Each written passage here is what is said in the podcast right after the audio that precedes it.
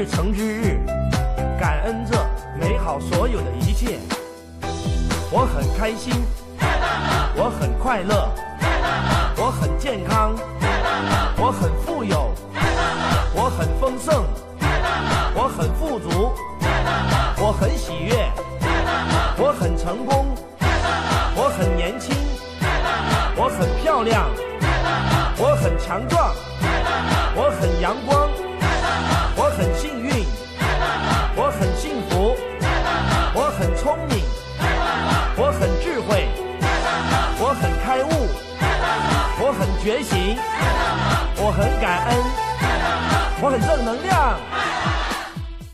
今天要来讲的是警察这个行业，在日本时代的这个警察的这个行业，哦，是代替国家来惩罚你的。好，你家遭小偷了吗？找警察。你家有人前面乱停车吗？找警察。钥匙掉到水沟里拿不起了，拿不出来，找警察。然后你家的路口那边发生汽机车擦撞，一一零找警察。叫有小猫小狗掉到水沟里面去，救不出来，找警察。你家外面有蜂窝蚂蚁窝处理不了，找警察。楼下有人喝醉酒了，醉汉倒在路边，他们大吼大叫的，找警察。隔壁夫妻吵架，打到不可开交了，找警察。那大学联考参加大学指考来不及了，哦，去考场了，找警察。然后警察就会开骑着他的那个重型摩托车载着你在那个路上哦狂飙哦，不用不用躲，不用等那个红绿灯，忘记带准考证了，找警察帮你送到考场哦。那么什么离离扣扣的，全部通通去找警察就对了啊、好，那么这个哈、其实是根据那个新闻报道。警察给人民的好感度其实还蛮高的哈，高达七成，就是百分之七十几哈。那在这个什么事情都要打一一零的这个年代，好，那警察真的是人民保姆，真的是哦，就就差就差就差你妈，就差你妈关注你的功能而已啦。警察真的是你什么叫他谁谁叫都谁到了，就这样子哈。啊，因为我有好有好几次也是都这样子啊，在路上看到，哎，有人乱停车，妈打一一零报警，哦，哎，有时在路上妈车子并排，造成啊对向车子哈、摩托车要要走，他们占用在那个所谓的机车的哦专用道上面哈，那、停下来去去吃面、吃霸王、买东西那种，我都我都我都一定打电话叫警察。哦，去处理，去处理掉那些那些恶霸的这些车子哈、哦，然后一打警察就会真的马上立刻三分钟内就立刻到场了，哦，所以我觉得警察呃还还蛮还蛮好用的哈，哎，当然不能这样讲了哈，因为我自己的岳父、我自己的哥哥都是警察，所以也会也会觉得说，嗯，警察还真的是蛮好用的哈。然后，那么在台湾呢，其实有几项行业哈的人员，他们具有解决。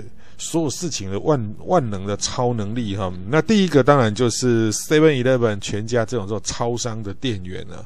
为什么呢？我发现我们的超商的店员啊，不论结账啊、影印啊、衣服送洗啦、宅寄宅配、寄包裹啦、领包裹啦、冲咖啡、泡珍奶啦、整理货物啦，哇，然后还有什么小朋友走失了，走到店里面的哭哭啼啼的，还要安慰他哦。那什么样样样都要会啊哈，然后帮你帮你缴税啊，帮你收那个税金的钱，帮你收什么什么钱，什么都都可以啊哈。那这是第一个哈，就是万能超能力的人，超超商店员。第二个就是警察，那警察什么都要会，什么都要可以啊。好，那所以警察其实哈，不要看警察的那个那个勤务加给薪水其实很高哦。你看现在年轻警察哦，那个。呃，警专哦，警专出来哦，还没读警察大学警专出来就就三三颗星啦，就是一线三嘛，好，然后如果再读警察大学出来，就是就是两线一了啊、哦，就就是就是已经是属于那种长官等级的哦，好，那不过呢，因为这样这样的警察的现象哈、哦。在街头巷尾穿梭的这个警巡逻的警察哈，其实它并不是自古以来就存在的行业，因为为什么呢？在荷兰时代其实没有警察这个东西，那郑成功时代也都没有警察这个东西，因为他就是士兵嘛，好，透过士兵去镇压，透过士兵去抓嘛，官府派官兵去抓，他没有警察这个行业。那清朝治理台湾时期，哈，清大清帝国治理台湾时期，因为他是派驻什么，你知道吗？是派驻那个绿营的军队，好，呃，这里要解释一下，清朝的军队早期刚突破山海关，的攻进北京城，哈，啊，把大顺王国，把大顺王朝给灭掉，哈。的这个是八旗军，哈，是清满洲人的八旗八旗子弟、八旗子弟兵、八旗军为主。但是呢，呃，他们后来哈，到他的中他的中期以后，八旗军的战力其实已经都衰弱了哈。为什么？生活过得太好了，哦，已经啊不会骑马，然后弓也拉不动哈，那只好靠什么？要平定地方的叛乱的时候，他必须做什么？用汉人哦，召集汉人来当兵。那召集汉人来当兵，为了跟八旗军有所区隔，因为八旗军都是功臣的后代，所以他们都是世袭，呃，当军人的，然后世袭家里的田产、官位、俸禄的。但是招募汉人来当兵的话，就是所谓的绿营兵，啊，就是绿绿营兵、绿营军，不是我们今天台湾的这个呃蓝营跟绿营这个选战，民进党、国民党，不是的，不是，不是，不是。那最主要的是他治理台湾时期。派来驻守台湾的这些军队是以绿营军，哦为主，但是人数不多啊，他不可能哦抽调那么多的军队来驻守台湾，而且清治时期，清大清帝国统治台湾的殖民台湾的时期，他原则上是把你当成化外之地，是不得已才把台湾收进大清国的版图里面的，所以他对于台湾的治理其实没有那么认真的啊。哦，那当然，你现在读台湾史，你就说你怎么会没有那么认真？台湾是宝岛，台湾是宝岛，那是后来的事情。后来整个开发完毕完成之后，哦，才叫做宝岛呢。那如果那没有啦，一开始那就他们认为是荒郊野外，真的是这那个什么讲蛮夷戎狄那个边疆之地哈。哦一个一块小海岛而已，算什么？一个福建省都比你大，一个北京市的总现在总人口就两千多万了，就等于你一个台湾的总人口了。他我我管你一个台湾干什么？所以他不会认真的派这种好的官吏啊，好，或者是或者是重兵驻守台湾，其实是不会的。那后面会之所以会重兵驻守台湾，最主要最主要就是因为什么？最主要就是因为那个。牡丹社事件，好，然后才派的那个呃沈葆桢，然后到到南部台湾南部来加强那个防守，因为他知道日本的野心嘛，哈，啊，那所以说我们上一上一集就讲过那个牡丹社事件，那沈葆桢才来台湾，把才带了重兵来台湾盖城堡啊、设炮台啊，哈，然后防守南台湾啊，哦，那所以清朝时候会派没有进就没有派重兵在把守台湾的。所以啊，台湾的海防其实还还算蛮薄弱的哦。所以台湾一直都在大清帝国时期，其实海防都一直很有有很多那种啊海盗啊，然后抢劫完了，在台湾海峡上抢劫完，那是福建海盗啊，抢完之后呢，就往台湾跑，跑到台湾干什么？销赃啊，销售那些赃物，不是来这里嚣张。有啊有啊有啊，有一个叫黄卫的，哈卫子的卫，他曾经攻打。攻打淡水，好，企图想要在这边建立自己的海盗王国了。好，那另外有一个就是黑呃，另外一个海盗，哦，大海盗，好，叫做蔡牵。那蔡牵的话，他是自己自己号称自己叫做镇海威武王哦，自封为王哦。好，那他嚣张的管道是在台湾西部的沿海的各个大的港口城镇，是抢劫，哦。到处去抢劫，去那些港口，从淡水啊、基隆啊一路抢，抢到打狗啊、安平都是抢抢抢抢抢。好，有一个地方不能抢，是哪个地方？你们猜猜看。你应该猜不到，因为那个地方就是彰化的鹿港镇。好，鹿港是跟泉州好对渡的一个港口，那里蔡牵认为不可以抢，因为如果你抢了鹿港。他们去别的地方所抢的东西要卖掉，不是抢来自己吃穿啊，多出来的要干什么？要换成白银啊，然后白银再到中国去买东西啊。好，他要到鹿港来销赃，好，把那些赃货通通在鹿港那边卖掉。还有另外就是规定他的属下不可以进攻鹿港，因为据说他的姨太太就住在鹿港的九曲巷，就住在那个地方。如果你们不小心上岸去哦，打家劫舍，万一把我的小小我的小那个小三有没有哈、哦，我的姨太太给怎么了？那怎么办呢？所以规定鹿港不可以抢。所以据说哈、哦，像那个九曲巷啊那边呢，哦，有一间改改建后的那个房子改成餐厅，它的外观就是一艘船的样子。好，那据说呢，这个就是蔡迁的后代。好，他们就是住这个地方，他们改造的。就哦，这个这是根据文史工作者，也是根据传说，然后不知道是到底是真的还是假的啊。不过那间餐厅哈，是鹿港最贵的素食餐厅啊，一个套餐哦，大概要一一千多块钱啊。那据说很好吃，我是还没去吃过，我不晓得。光想要吃素一一套一个套餐一千多块钱，那我我不如干脆去吃享食天堂算了，也才九百多就可以吃得到了。好，OK，然后所以呢，因为呢公权力鞭长莫及的原因啊，军队人数不多的原因，那你军队最主要就是要来镇压所谓的叛变嘛。那地方上不一定都到处都会有像林爽文事件啊、戴潮春事件这种大型的哦抗清活动哦，比较少这样的的的事情事件发生。所以呢，军队人数不多，那地方治安怎么办？总不能叫官兵再扮成警察嘛？好，那就业务量太大了。所以呢，他在地方上的治安哦，在清大清帝国统治台湾时期，大多是交给什么？乡绅领袖，就乡下这种地方啊，好、哦、这些有头有脸的啊，呃，就是比较有意见领袖，或者是什么秀才啊、举人呐，好、或者比较有钱的啊，比如说新竹啊，很有最有钱的。啊，然后但是考科举都考不上了，就很会家里很会赚钱，但是奇怪了，读书就就怎么考都考不上的这个叫林赞美啊，好、哦、那个新竹的这个诗人林赞美啊，好、哦、家里很非常有钱啊，用钱来来捐捐钱来当官的这个，然后请这些叫乡绅乡里的士绅，好、哦、领袖人物，或者是呢，好、哦、那种怎么讲啊，民间的好练、武功的这些团体，好不好？他们自己哈组织这种地方的团练，好，或者是为帮忙，就是我们应该讲说说义务警察，这样各位应该听得懂。义警、义交、义消，有没有义务消防警察、义务消防员、义务交通警察？有没有这种的？他就组织一个什么？而义警协会、义交协会、义消协会，有没有？啊，都是联谊会的方式。那如果说呢，警方有需要人力资源的时候，这些义交、义警、义消，他们就会全部都出动出来帮忙维持秩序啦，帮忙指挥交通啊。像我们下班时间不是看那些义交都帮忙指挥交通，就是这个意思。需要地方的这一些自治型的这种好地方团练这种警察来担任地方维安的一个巡逻的一个工作。那么像哈，大家不知道还记不记得哈？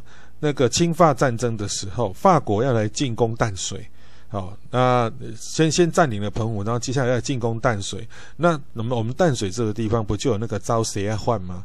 招谁啊换谁啊？谁啊就是什么？谁因为西洋西洋人呢？哈，西洋人台语叫做谁啊？好啊，谁要的换呢？就是西洋人开始在反叛了哦，他们要打人了。那走西仔反的招谁要换？就是说西洋人打来了，我们赶快跑啊！叫招谁要换？哈，走西仔反。那民间就流传一句俗谚，叫做“谁要来怕咱台湾，大家合贼来怕欢”。西洋人来打咱们台湾，大家一起来打西洋番啊的这样的一个说法。所以呢，为什么西洋人来打台湾，我们一起来打翻，来打西洋翻？为什么不是？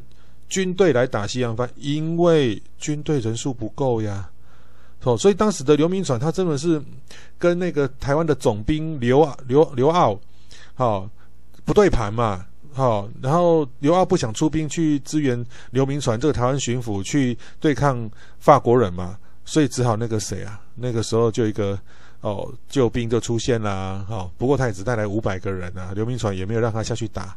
就是这个雾峰林家的林朝栋率领了他的栋军五百人要来支援刘铭传，其实那是林家为了希望能够东山再起哈，勉强勉强赶快跑上来找一个可以表演的机会，可以演出的机会，希望能能够再重新在那个林文茶之后，可以再重新再站起来，站到台湾的政治舞台上面的。好，那这个我们上一次有讲过了。那么民间呢？如果官官兵不够怎么办？那就民间遇到紧急事件的时候，民众是自己会拿起刀枪斧头来共同维护治安的。这个在当时来听大清帝国统治台湾时期来讲是非常的稀松平常的事情。所以啊，各位同学啊，各位听众啊，我们在上上一集在讲这个啊、日本人啊，近卫师团要要来接收台湾，依呃马关条约来依依照马关条约来接收台湾的时候，有没有？地方的民众都会叠割稻菜的，有没有来抵抗日本人？好、哦，在乡间，在到处都在抵抗日本人。这就是因为在这之前，地方上自己巡逻、自己练武功、自己藏了一些刀械，在预防哦土匪或者预防原住民进攻，有没有？或者预预防一些哦，就是漳州人、泉州人的哦，因为。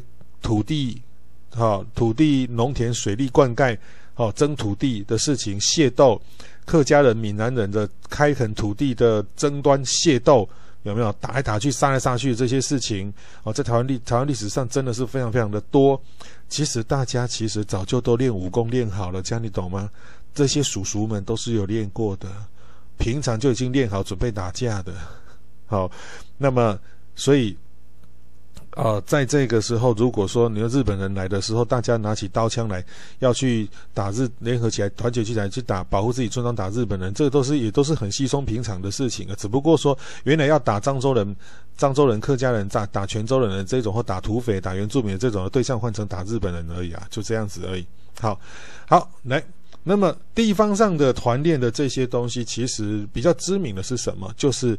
那个高雄内门的宋江镇，好，高雄内门乡的这个宋江镇，好，那宋江镇其实它就是从那个就是明朝明那个东宁王国时代，就是郑成功他们那时候的天地会他们所留下来的那种练兵练武哈练武功哈练兵的这个模式。啊、哦，他们是练那个什么，呃，北宋时期有没有《水浒传》里面的宋江跟一百零八条好汉，哦，去征讨辽国、征征讨地方的山贼、征讨方腊的这一些的这个阵法，哦，叫宋江阵，哈、哦，取名叫做宋江阵。那头领头领头的人叫姓宋，名江，叫宋江嘛。好，那么在了清朝的时候呢，因为还暗藏着这个所谓的天地会啊，好、那为了要平常要多练习，到时候如果要反清复明的时候，就可以派上用场，偷偷的练兵，但不能够让大清国的这些官员知道，哎，你们这里有反清复明的反贼哦，竟然躲在那个内门这边呢，哦，所以呢，他们就。假装就说什么一招，而、啊、我们练这个哈、宋江阵是为了什么？哎，我们这里的观音菩萨哈哦，生日的时候啊，庙会的时候啊，要表演给神明看的哦。我们这个就是假装在那边弄来弄去哈、就是练一个样子。平常在练的时候就说我们是庙会的阵头来，就是意思就是说什么？一张现在的话就是，哎呦，我们是庙会八加九了，我们不是真正的军队啦，不要误会，我们只是八加九而已啦。哈、那就这样偷偷的练练练练这个宋江阵。那其实练宋江阵，大清国的这些官员其实心知肚明啊。你说你没有反清复明，哦，我也动不了你啊。其实我的人也不多了，哦，官兵也不多。那你在地方上，如果你们要偷偷的去练的话，你不要真的给我反清复明，真的给我。革命起义就好了，其实有时候都反而 会有一种所谓的睁一只眼闭一只眼的的这种状态啊。又由于内门比较靠近山区，会有原住民或者是有山贼土匪，好，那你练宋江阵还可以自己内门。自己的内门自己救，自己的内门自己保护，这个意思，这样听懂吗？所以呢，也就让宋江镇这样子存续下来，也就到现在哦，才有做内门宋江镇变成是一个文化祭的这样的一个活动。好，来，那么到了一八九五年之后，日本人来了呢。那日本人来了之后呢，所有的事情就不一样了哦，因为日本人来了之后呢，他是把警察制度给引进台湾的。好，那么。日本来之后呢，台湾的治安是陷入所谓的好人跟坏人都分不清楚的无间道的时期。为什么呢？因为呢，刚刚接手台湾这一颗烫手山芋番薯的日本人实在是很头痛。第一个事情就是，台湾到处都是流行病，天花、疟疾、霍乱，哦，真的是对日本来讲。经过了现代化三三十二三十年的明治维新三十年之后的日本人来讲，实在是无法想象，诶，台湾这么脏，诶，到底是怎么样？这这住在台湾这边的这些人，两几千年来是怎么活过来的？这么肮脏，生活习惯这么差，饮食习惯这么差，哦，到到处都是都是这些流行疾病。那像那个呃。呃，一八九五年这个近卫师团来接收台湾的时候，哦，那其实他跟义勇军哈、那个台湾民主国这些义勇军作战，其实被打死的是正式记载因为作战而死亡的日军哈、其实也不过一千多人，好、但是绝大部分的都是什么天花、霍乱啊。疟疾啊，尤其是疟疾，都被蚊子叮嘛哈。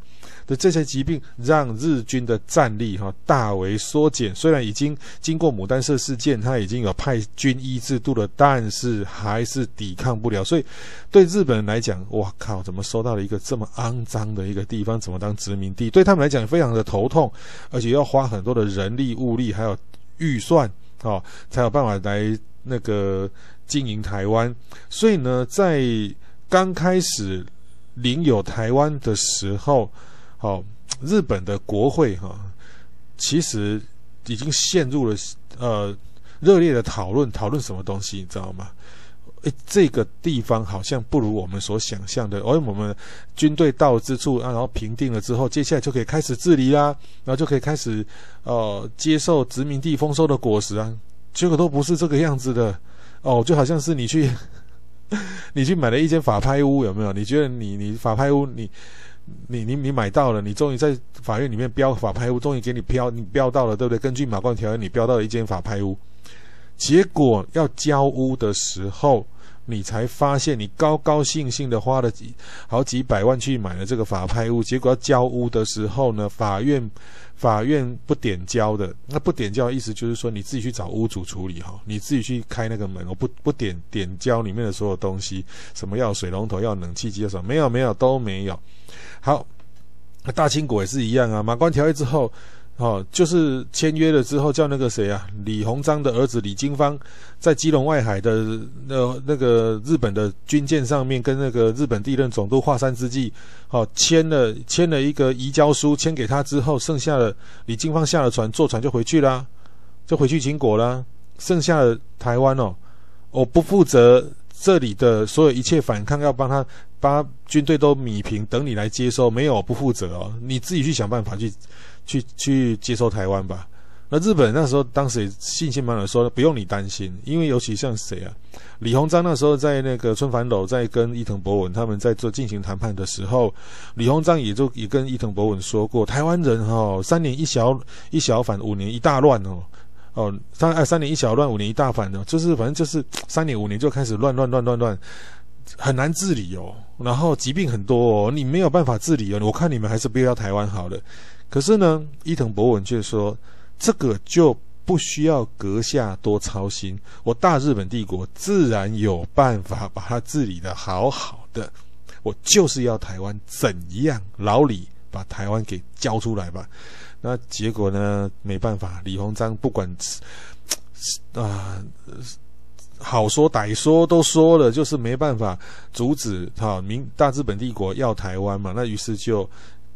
电报给光绪皇帝跟慈禧太后说：“台湾非得要割不可了，没办法了，没办法了。”哈，好来，那结果真的是真的被李鸿章给说中了。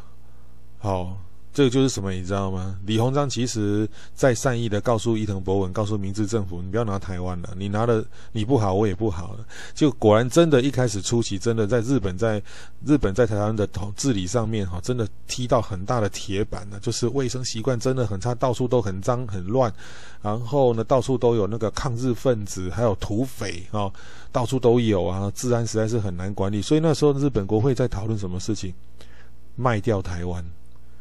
卖给谁？看谁要买啊？哎，你花了好多钱，花了好多人人力物力去弄的台湾，你现在说要把它卖掉？对呀、他们那时候说多卖多少钱，你知道吗？三千万呢，要卖三好像三千万，当然不是以美金计价，那时候三千万英英镑还是多少？我忘我忘了，他只说三千万还是三千万日币吧？那时候可能也很也很高，还是三千万两白银吧？卖给谁？法国。然后就开始去问法国，你要不要买台湾啊？法国觉得太贵了，不要。你要不要？你免费送给我，我才要。我没打下来，你我现在变成花三千万跟你买，我的讨个叛逆，我神经病嘛？我怎么可能去买你一个台湾啊？结果呢，到最后呢，他们说要卖，有一派说要卖，到最后另外一派，好，呃，就主张说不卖，好，派更好的官员来台湾，然后就是要做什么？有土匪就杀土匪，有反抗军就杀反抗军，对不对？然后就这样子用军事，一开始用军事统治的方式来治理。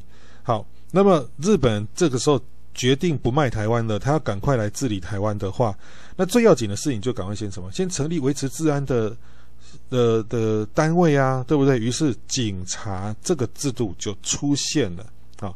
那么一开始的时候，哈，总督府是从这个日本的本本岛哈，日本。的本岛地区去招募警察，哦，就是招募日本警察，日本在地的警察，然后来来到台湾，啊，然后经过短期的培训之后，开始就分发到各地去执行勤务，啊，那就感觉好像统治者手中那种，诶，我把这些希望的种子，警察们，好撒到新的土地上面去的时候，诶，这个没多久呢，就可以收割了，啊，那但是因为对于哈从来没有殖民地统治经验的这个日本来讲，哈，所以当时的。管理台湾的这个策略其实是用滚动式修正啊，好，我们套一句学术的讲话叫滚动式修正，也就是说，且战且走，就走一步算一步，试试看啊，不然呢，没没有经验啊，对不对？好，那你们像各位同学，你们或听众，你们是大学生嘛？你没读过大学嘛？好、哦，你不是说读了大学四年再重新再回来读大学？你没读过大学，所以你对大学要怎么学习，要读哪些书，要怎么写什么作业，要选哪些课程，到底要选好容易过的混课啊，还是选那个啊不容易过的，但是可以学到很多东西的，但是作业很多的，其实你都是按照别人的经验或者是自己的去摸索，就且战且走这样子，然后一边尝试调整。这个统治台湾的方法，所以啊，其实在一九二零年之前，有很多制度哈、都呃频繁的出现更替的这个状况啊。比如说，好、在这个台湾史上最短这样存在的这个三段警备制，那三段警备制是那个第三任的这个总督啊、哦，乃木希典。大将哈，那个明治天皇的大将乃木希典，他的点子他想出来的。他说，根据各地治安的动荡不安的程度，把台湾分成三种区域。好，什么区域呢？把那个武强势武力的军队哦，军队是配置在抗日分子盘踞的山区哦。台湾的这些山区里面都抗日分子盘踞的话，那这个部分就必须要。由军队负责，所以山区里面如果有抗日分子在那边出没，好，在那边攻击的话，就是军队啊，日本日本陆军的日本日本陆军的责任。那治安相对比较平稳的这些哦，我们说这些平地的地区，那就配置着那个警察。那在两者之间的灰色地带呢，哦，就是它可能就是呃。有抗日分子偷偷出没的，哈，但是并不是它主要的集中地带，它偶尔会出没的。然后其实治安也时好时坏的这一种的，好，它就配置什么宪兵或警察，你们要负责共同守备这个灰色地带，好，那看起来好像很有道理，好像很不错哦。好，乃木希典果然是一个很聪明的人，聪明到怎样，你知道吗？聪明到真的是有够笨的。为什么？其实大家其实去看一部影片，叫做《二零三高地》。好，去看《二零三高地》，你就知道乃木希典这个人有多笨。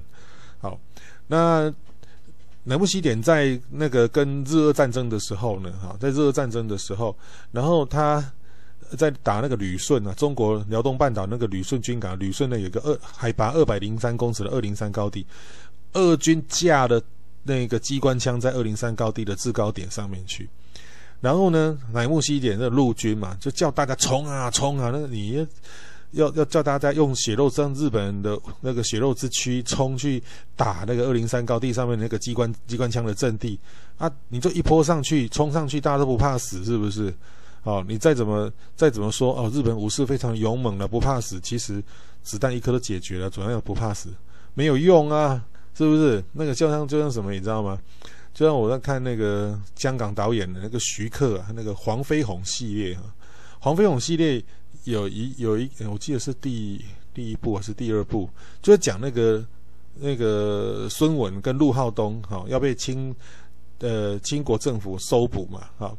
那、可是那个黄飞鸿又要去保护那个孙文跟陆浩东离开，结果这里面就有一个他的死对头哈，就是严振兴哈，哎，严严振兴嘛，严师傅有一个在，就是要找他，每次都要找他单挑，单挑的这个严振兴，偏偏在这个时候，在很陆浩东跟孙武很危险的时候，他偏偏还要再去找。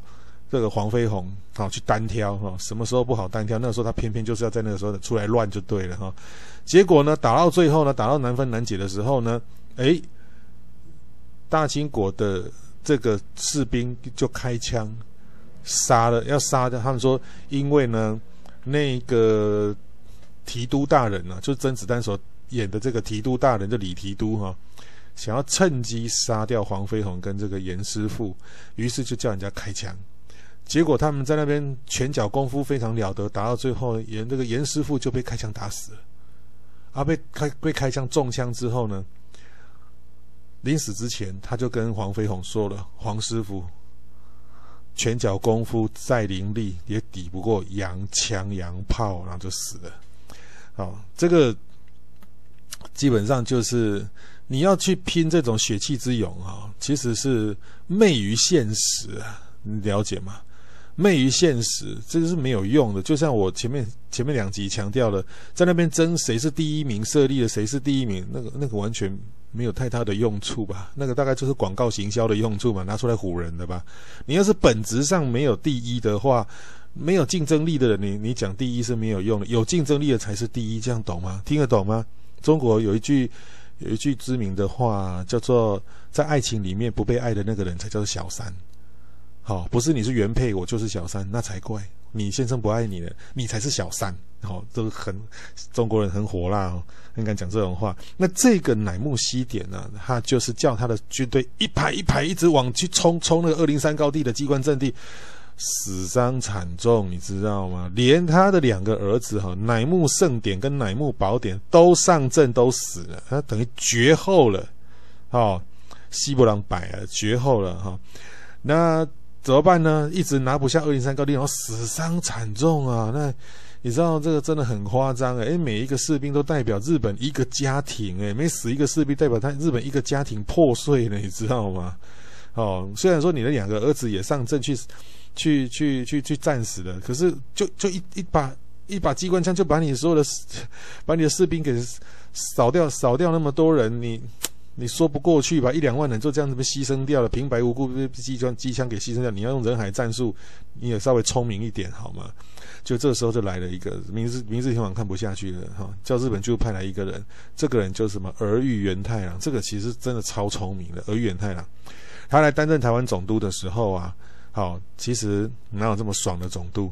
领总督的钱来台湾只有两次，他没有住在那个现在那个总统府总督府，没有，他叫他的什么？他的好妈吉啊，就是医生啊，医生出身的这个后藤新平来当民政长官，所有一切都交给他处理啊。所以那个后藤新平对台湾的呃平定治理跟贡献其实是非常非常大的哈啊，有这么好的副手哈，自己这个爽爽的在日本啊待在东京那边，然后挂个名叫台湾总督领薪水，真好真好。好，来这个儿玉源太郎呢，他是炮兵出身的，他到了二零三高地呢，就看一看，然后就说好了，把所有的炮通通拿过来，通通瞄准二零三高地，开始给我轰，轰了一个多小时之后了，好了来了，上面不会动了哈，叫陆军冲啊，冲上去，哎，就轻易的把二零三高地就拿下来了。原来啊。轰两个小时就能解决的事情，你搞了大，搞了几个月，死了两万人，你疯了吗？乃木希典，所以，诶，这种脑筋的人还能够来台湾当总督的话，那真的是拜萨摩藩之赐哈。我们之前讲那个萨摩藩哈，呃，台湾的很多军军人总督几乎都萨萨摩萨摩出身的，都萨吉玛出身的。好，来。那么他用了三段警备制，就发生了问题了。为什么？职权冲突啊，大家互相争功诿过啊。诶，那个在山区那个抗日分子跑到你们平地，那是你们那边的事情，跟我无关的。然后我这边的那个灰色地带的这些的抗日分子哈跑啊，或者土匪跑到山里面去躲起来，哎，那那那那边你不能进来，这是我们日本陆军的的范围，你不能来。就争功诿过嘛，好，就互相推来推去，推推推推推诿射责嘛，好。所以呢，一八九八年，俄玉元太郎来当第四任总督了。哎，好奇怪哦，那个二零三高地是乃木希典打不下来，叫二叫儿玉源太郎去收拾。然后呢，台湾台湾的总督呢，这个要摆平这个土匪啊，哈，跟这个抗日分子的这些事情哈，哎，乃木希典上一级是警备制不行啊。又只好又派儿玉源太郎，哦，来帮他收拾善后。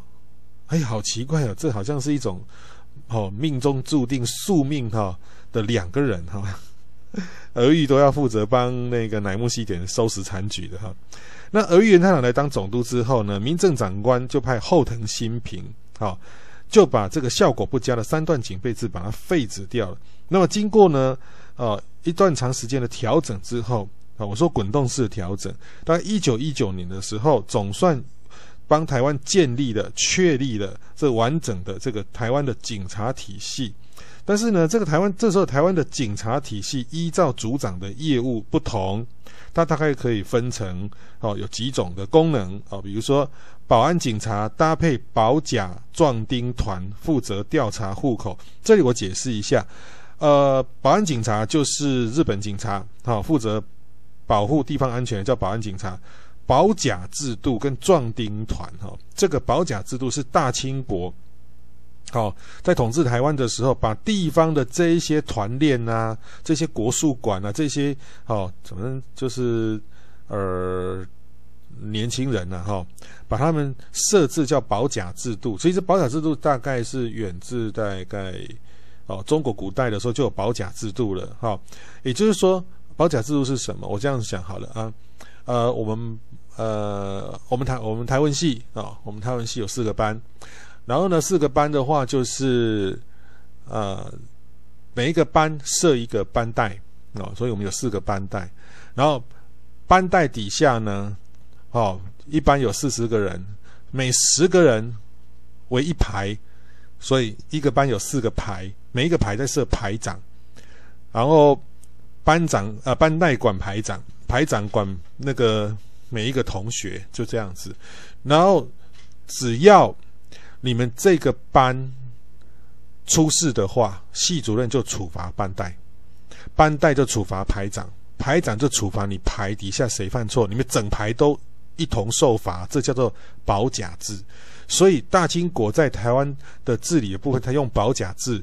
企图用这样去压制地方上，让大家不敢作乱，因为你一人作乱，全村受害，都要被处罚，所以没有人敢作乱，这叫保甲制。然后壮丁团是另外在招募你们村庄里面哦比较身强体壮的这个男生来加入壮丁团，就是在这个派出所有没有负责协助派派出所？因为台湾的其实老实讲哈。呃，日本警察在每个地方设的派出所，你不要以为派出所像哇，派出所啊人好多，里面有二三十个警察，十几个警察，错了。日治时期有些地方哦哦比较平静的、比较安稳的、稳定的地方的那个派出所，哈，派出所的警员只有一个呢，你知道吗？或者是一个是所长，一个就是巡查巡查官，就巡查就巡查官哦。然后如果巡查官要出去，所长要出去的时候，人数不足，就跟叫壮丁团的壮丁一起来干嘛？呃，你这样子不懂的话，就是我们台湾现在不是有那些什么叫什么替代役男有没有？你们看那个跟警察出去执勤的抓交通安全违规的那个时候啊，不是有那个跟警察衣服不太一样的，然后看起来就是十十八九岁或大学毕业那种那种那种义务役的有没有？就当就就他不用去当兵，但是他去当警察警察替代役的这一种的，这种就就是所谓的那个时候的那个壮丁团，啊、哦，那负责去干嘛？调查户口、道路桥梁的修缮修补、传染病的预防。好，还有鸦片的防治，因为那个时候呢，大清国时代就有在吃鸦片，有没有？中国还因为这样子，呃，鸦片战争让英法联军攻入天津，攻入北京嘛，对不对？然后签了那个，哦，那个什么天那个天津条约跟北京条跟那个天津条约跟北京条约嘛。好，好来。大家吃鸦片，那在日治时期还是吃鸦片？有啊，当然在吃鸦片呢、啊。鸦片吃起来像什么样子？你知道吗？鸦片在吃吃鸦抽鸦片的时候，拿一根大的那个烟筒，然后点了鸦片烟，然后在那边嘴巴斜躺在床上，然后一手一手撑着头，另外另外一手拿着大烟管，然后嘴巴一直抽，然后就开始进入哦迷幻状态，有没有？像不像现在大学生躺在宿舍床上在玩手机的样子，就像那种抽鸦片的样子，上瘾的样子。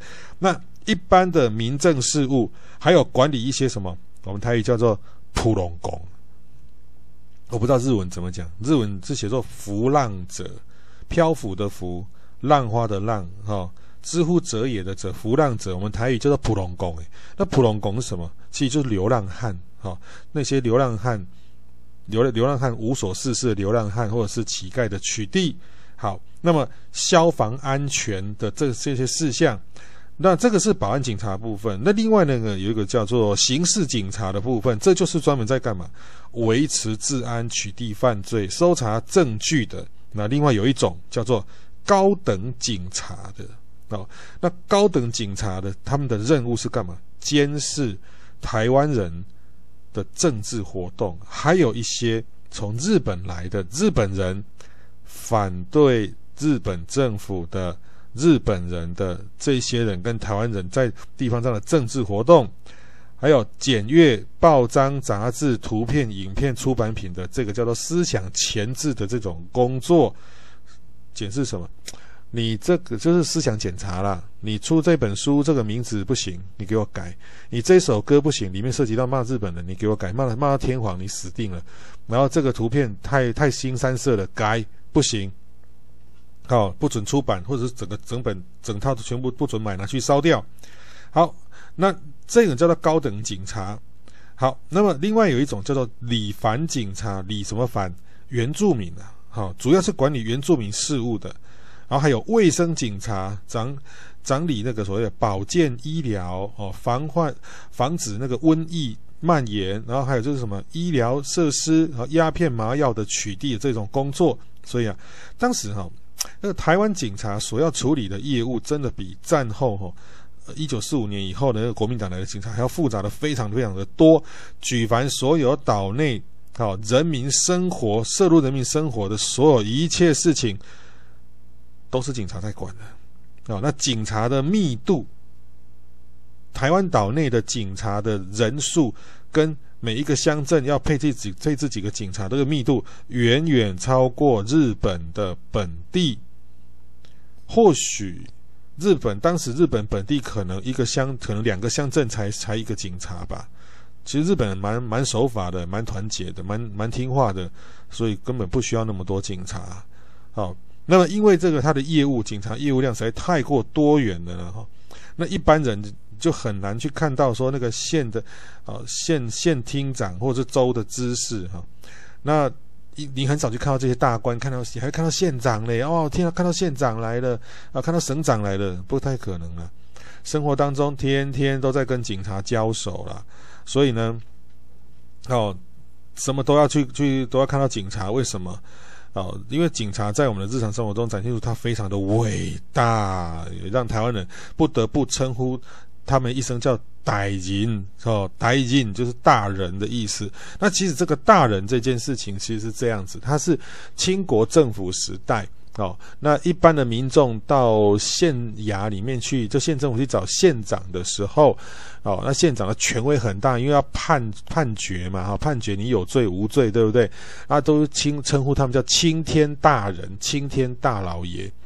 那这个就会一直称他们叫做大人、大人呐、啊、大人呐、啊，这样子，就从清国时代的一种习惯称呼。那在台语的话，就是叫大人呐、大人呐、大人呐，哈，那。清国走了啊，日本来啦。那可是我们看以前是要到县政府里面去听听候审判嘛，好，让县县太爷要去要去当县太爷当法官嘛，哈的。可是台湾人在日治时代比较少能够去看到那个台湾有分成那个州嘛，被划划归为什么五个州，然后几个厅，好像格马兰厅、花莲花东厅。然后台北州、台中州、新竹州、高雄州、台南州五个州嘛啊，这你州长你是看不，州知事就州长你是看不到的，那厅长你也看不到，县长你也看不到，区长你也看不到，你比较多看到的是这个这个这个警察，而且啊，那个警察的权力是总督府所赋予的。好、哦，也是日本国会通过的六十第六十三号法案，叫六三法，赋予台湾警察非常赋予这个总督哦非常大的权力。那总督就赋予台湾警察非常大的这个权力。所以呢，一般民众接触到这个警察，发现他我生活所生活所有一切你都要管我，你权力真的大到跟。清国政府时代那种县长一样的，跟他那时候的歹人是一样的，所以他们就很习惯了，就称呼这种权力很大的，我们什么事都要看这种这些人脸色的，你一下这不行那不行了，这个我们也称呼他叫什么歹人呐？那可是呢，其实，在台湾人的这个这句话“歹人”这句话哈，“大人”这句话这个词汇，其实贬义词，其实并不是真的尊称你是个大人，而是。觉得你有刀，你有枪，我是心不甘情不愿让你统治的。你管东管西，管我那么多，我是不是很开心的？我只是觉得哦，私底下称了，你看大人呐、这样就这样举例哈、哦。有些同学啊，他可能觉得对大学教授啊，对大学大学教授，哦，大学老师，他可能觉得上他的课，他可能觉得哦，不太喜欢上课。可是呢，那个老师可能上课的内容哦，名不符实啊，或者说是放一些不该放的影片啊，还是什么的。可是不好意思啊，人家又是大学教授，然后掌握你的学分，那个又是必修学分，你有可能会被当掉，对不对？那你又不能够直接像像有的学生就直接哦，比较跟我就没大没小了，就会直接就跟我笑说啊，张明哥，张明哥，我好像感觉他叫我章鱼哥的感觉。昭明哥这样叫啊，昭明这样叫，我想哦天啊，干嘛？你不是应该叫我老师吗？你怎么来台北之后，这些台北的大学生怎么都叫我这样？昭明，昭明这样叫，这样他们私下在那边昭明这样叫我说，我叫华轩，然后这样这样叫我说，哦，听起来有点奇怪的。可是他们后来跟我解释说，那是因为啊，我们觉得老师人很好。啊，老师很有很专业，啊，我们很喜欢上老师的课，都有学到东西，所以我们就会觉得，呃，要叫你的名字这样比较亲切，好，就像外国人嘛，叫他们老师其实没有在叫 teacher teacher 或者叫做 doctor 没有啦，那个是跟你很陌生才会叫 doctor 啦，然后叫 teacher 啦，不然的话，通通是直接叫你，只是你名字就跟朋友一样这样。我说哦，这样子好。好，我是一个古老时代的古老想法。那可是，如果当你觉得那门课是必修，老师又很机掰的话哦，你真的会觉得又没有上得很好，要放一些奇奇怪怪的影片哦，然后又又又又名不符实的那种上课内容的时候，然后又觉得好像你你不帮他做他的助理，或者是不按照他这样子去写作，好像就把你当掉的话，其实你会直接就叫对方的什么职职衔啊，就某某教授怎样，某教授怎样，某老师怎么样。其实这个，哎，你不要以为我们我们就听到这教授两个字，觉得哇，就叫教授了，好像很开心。其实没有，对学生来讲，讲这两个字有时候是一种贬义词，就像我们台湾人叫日本人、日本警察叫歹人是一样的道理。好，是一样的道理，只是说你权力很大而已了，你是权力很大的人呐、那我们是是权力很小的人呐、那我我叫你歹人，只是这种戏谑，叫台湾人彼此间，哎，歹人来啊，大人来了，大人来了，嘿，小声一点呢，小心一点呢，被抓哎的，是这样的意思啊。好，那那其实这样日本人哈、哦，管东管西，真的真的管的，真的管很多，好，真的管很多。然后呃，小时候，好，我小我小时候，啊，我阿嬷都会就跟我说，就会我不知道，我那时候小时候还没上上上小学吧。哦，我阿嬷不知道为什么都是每次抱着我，然后就一直跟我说：“哎，歹人这样子，啊，这歹人这样子。”那我阿嬷是日治时代长大、长大、长大的人啊，受日本日本教育的人，他他想他的心里就认为说，日本警，我那时候不知道是歹人是什么意思，他就跟我说歹人，抱着我觉得很好像很期待，就这样歹人，就抱着我这样子打讲话，就是歹很温柔这样讲歹人。我后来长大才知道。在他的年轻时代是日治时代，他受了日本教育里面，好、哦，他那是老台湾人哈、的日本教育里面，“歹人”两个字也变成就是说，如果孩子长大了，孙子长大了，好、如果可以去当个有权力的人，就像日本警察那样子的雄赳赳、气昂昂、穿着整齐，然后很威武，有没有？的样子有没有？又受人尊敬，然后薪水又高，很好。其实就是哦、老祖母的对子孙的一个期待啊。他的认知小，他的他的年轻的时候认知就是，对日本警察那个样子，感觉好像很不错，就这样子。好像我们小时候啊，哦，台湾在戒严时期，那我们要讲的那个，呃，写小学要写那个什么作文啊，我的志愿哈，我的志愿。我当太空，我要当什么科学家哦？那同学都说要科学家，问我们家科学家也三小，就当科学家。然后后来有人就写说，我的志愿，我们我们班一个同学写，我的志愿当总统，哈、哦，不得了。老师就跟他说，哎，你不可以，同学，我的志愿你只能不可以写总统哦，哦，你要写副总统。然后我们同学问为什么？总统只能姓蒋，我们不能够当总统，不要再问了。你再问害死老师，我就记得这句话。再问害死老师，他不敢讲。啊，后来我就到呃高中去读书的时候，那时候已经解除戒严了，我就讲那个笑话给我们的同学听。我说：“哎，对呢，靠腰啊，我们的老师也这样子讲哎。”我说：“我要当总统。”他说：“不可以哎，总统只能姓蒋哦，而且总统不能是……还加一句，总统不能是台湾人。你我们是台湾人，我没有资格当总统。”然后我说：“真的吗？为什么台湾人不能当总统？”他说：“这不行，就是不行啊。”我说那李那那时候李登辉当总统，他李登辉不是台湾人哦，是啊，那、你为什么说台湾人不能当总统？我说我我怎么知道？我们老师说的啊，呃，我们台湾那种戒严戒严时期就是思想控制啊，这个不行，那个不行，我们台湾人只能当副总统，就这样子。好，那总统只能是外省人，中国来的外省人才可以当。你看，所以到现在你看那个国民党里面有有一派有一派人有没有？就是真的是很瞧不起台湾人的有没有？好、叫做“叉叉新党部”的那一种的，真的就是依依然还是那种老观念啊。好，那么虽然说哈，这些日本警察的有不同任务分工，但整体来讲，在日治的前期的这个时候，建立统治秩序是最要紧的。那么，警察的重点工作都是在维持治安上面，跟加强对原住民的控制。那么，在接下来呢？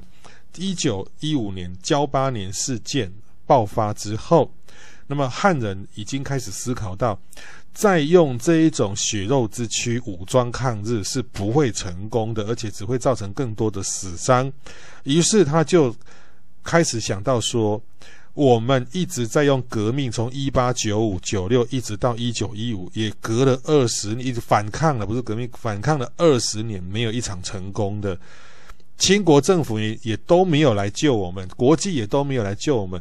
再武装抗日下去的话，根本不可能成功。而且台湾人已经逐渐习惯日本人的统治的殖民手段了。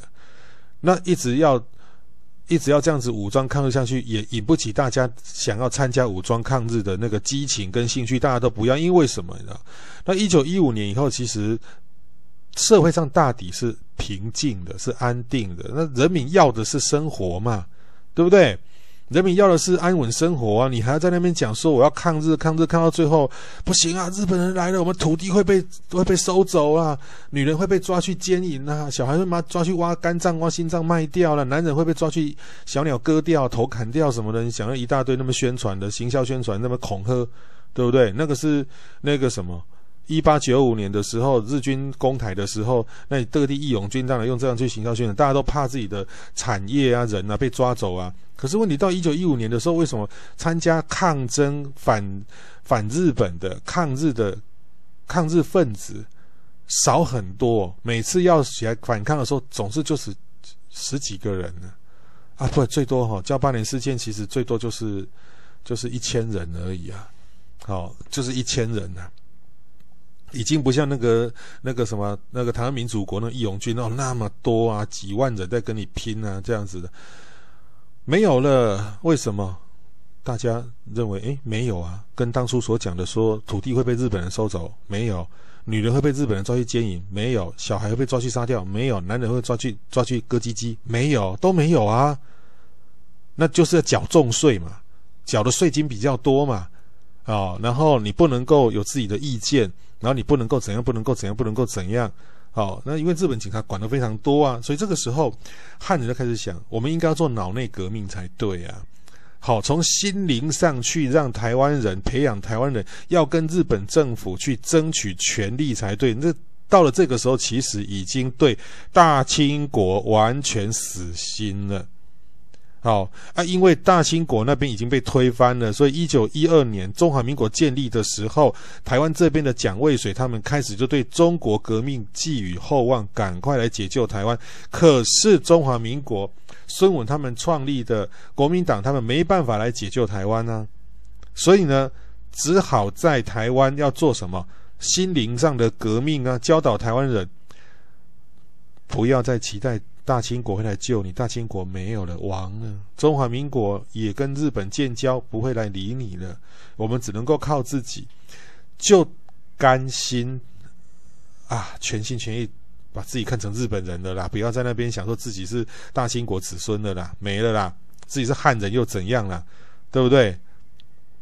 那不如就做体制内的争取了。好，那他们就是开始去做什么殖民地。争取设置议会运动，好，要开始去争取这个东西，所以就不再推动大规模的武装抗日的，而从事什么文化抵抗运动，唤醒所有的人。好，我们要从事，就当个日本人，但是我们要当跟日本本岛同样权利的日本人，而不能够有所谓的哦。日呃，日本本岛是日本人，然后台湾就不算日本领土，就不是日本人。你要有的权利，那我也要有。好，可是因为那个时候其实呃有有分哦，因为殖民地这边的台湾人享受的公民权利不像日本本地人那样子，完全没有这样的权利。所以哦，蒋渭水他们要推动，就是在殖民体制之下去争取平等的这个权利。好，那这刚好也是在一九。一九一一一一年以后，其实进入了大正天皇，明治天皇驾崩，大正天皇之后，日本啊，因为也因为一九一七年第一次世界大战结束，然后世界这一个呃无政府主义、好乌托邦主义，然后这种那种这个浪潮席卷全世界，好，那日本也开始内部也开始出现了所谓的这个，还有包括那个哈苏联共产党哈。革命成功，那中国开始出现中国共产，日本也开始出现了。好，日本这个叫做日本共产党的共产思潮席卷全世界，所以大政开始出现了民主声音，所以这叫史史书上叫做大政民主潮流，叫大政民主潮，在日本各地也在席卷当中，而这个东西呢，也被带到了台湾来，所以呢。蒋渭水他们才会从事所谓的文化抵抗运动，来取代流血抗日的这个无谓的牺牲。好，那警察的工作重心就开始转向在哪里呢？就是思想取缔跟基层行政的这个方面。所以啊，那个警察哦，哎，三不五时就到你家来查水表啊，查户口啊，检查村里街道有没有扫干净啊，你家小孩有没有乖乖去上学啊，然后当地有没有传染病啊，是不是？好，然后最近政府啊有在 LINE 发布消息，你有没有听到啊？然后警察还会跟你讲说，哈，那如果你没有听、没有看到赖的讯息的话，当然没有赖啦。现在讲说政府公布的消息，你有没有在听？好，你背一次给我听，好，啊，没没有的话就告诉你，念一次给你听，重再给你重申一次，一直叮咛你政府规定了什么，政府规定了什么。而我记得我小时候读小学的时候，那我的小学老师他也是那种日日治时代的。长大的受受日本教育长大的人，他跟我们讲说哈，啊，我们小时候啊，日本警察哦，雄赳赳气昂昂的，很严格哦。啊，怎样的严格呢？每天早上都会挨家挨户干什么？五点就得起床，起床做什么呢？来检查。他六点了，你五点要起床。六点，他就准时出现在你家门口那边干什么？检查整条街道有没有人出来打扫，有没有打扫干净，而且规定什么，你知道吗？好，比如说，好，这边是 A、B、C 三家，好，那么呢，每一户要扫自己家门口，跟你左右邻居左边三家、右边三家的门口，你都得帮他们扫。那老师这样子不是重叠的吗？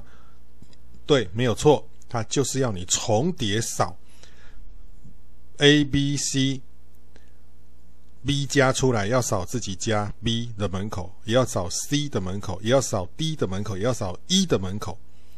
左边要扫 A 的门口，然后另外那边就是左边扫三家，右边扫三家。C 也要扫 B 的门口、A 的门口、D 的门口、E 的门口、F 的门口，这样子叫做左右三家。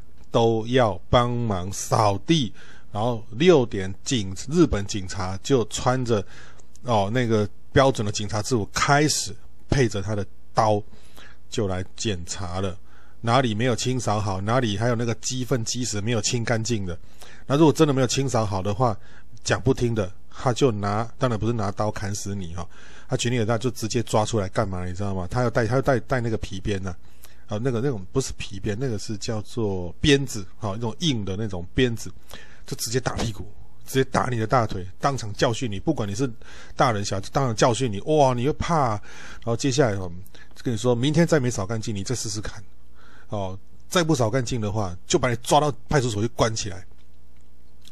总督府给日本警察的那个权限有多大，你知道吗？只要日本警察认为你有问题，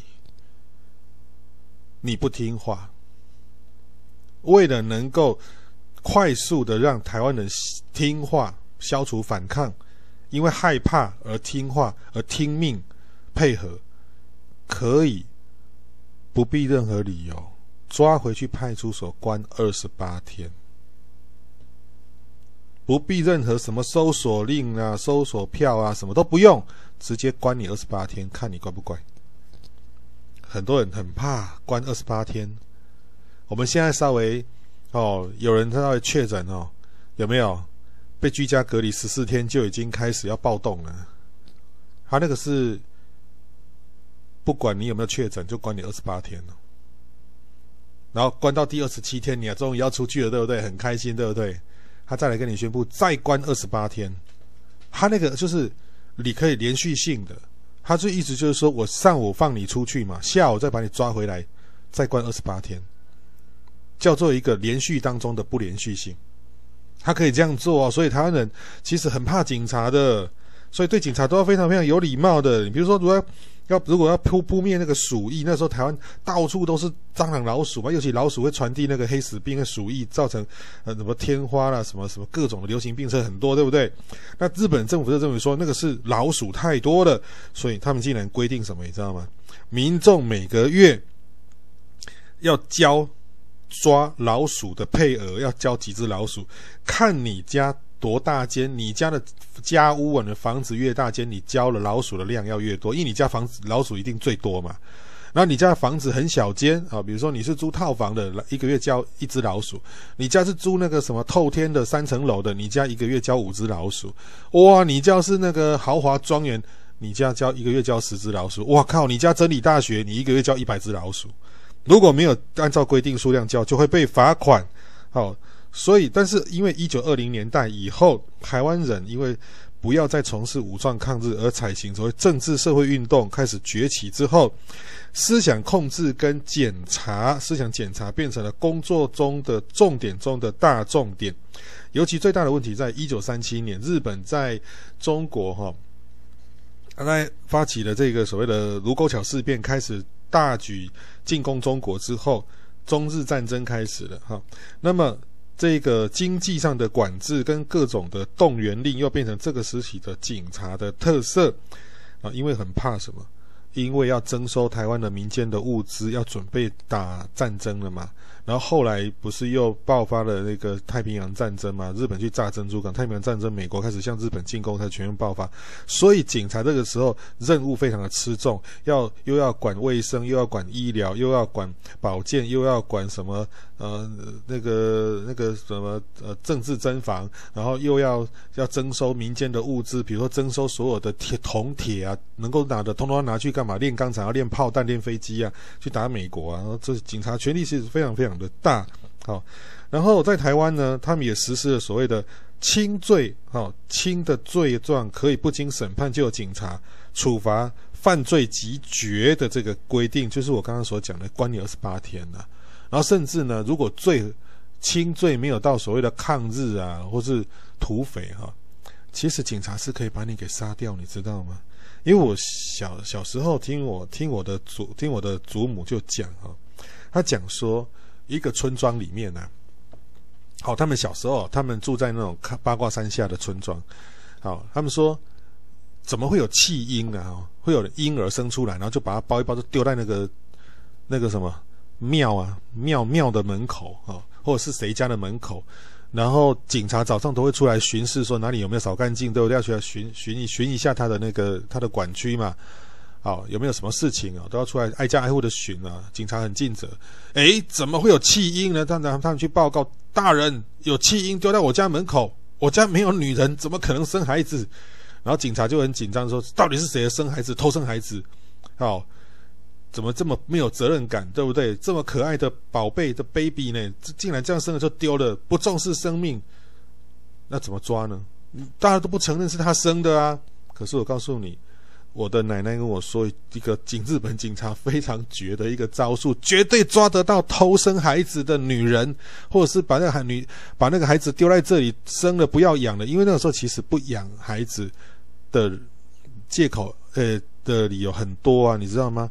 因为生了女儿啊，不想养啊。还记得我上课讲的那个童台湾童养媳的这个事情吗？清国时期就都流行童养媳，日治时期也是童养媳一堆啊，对不对？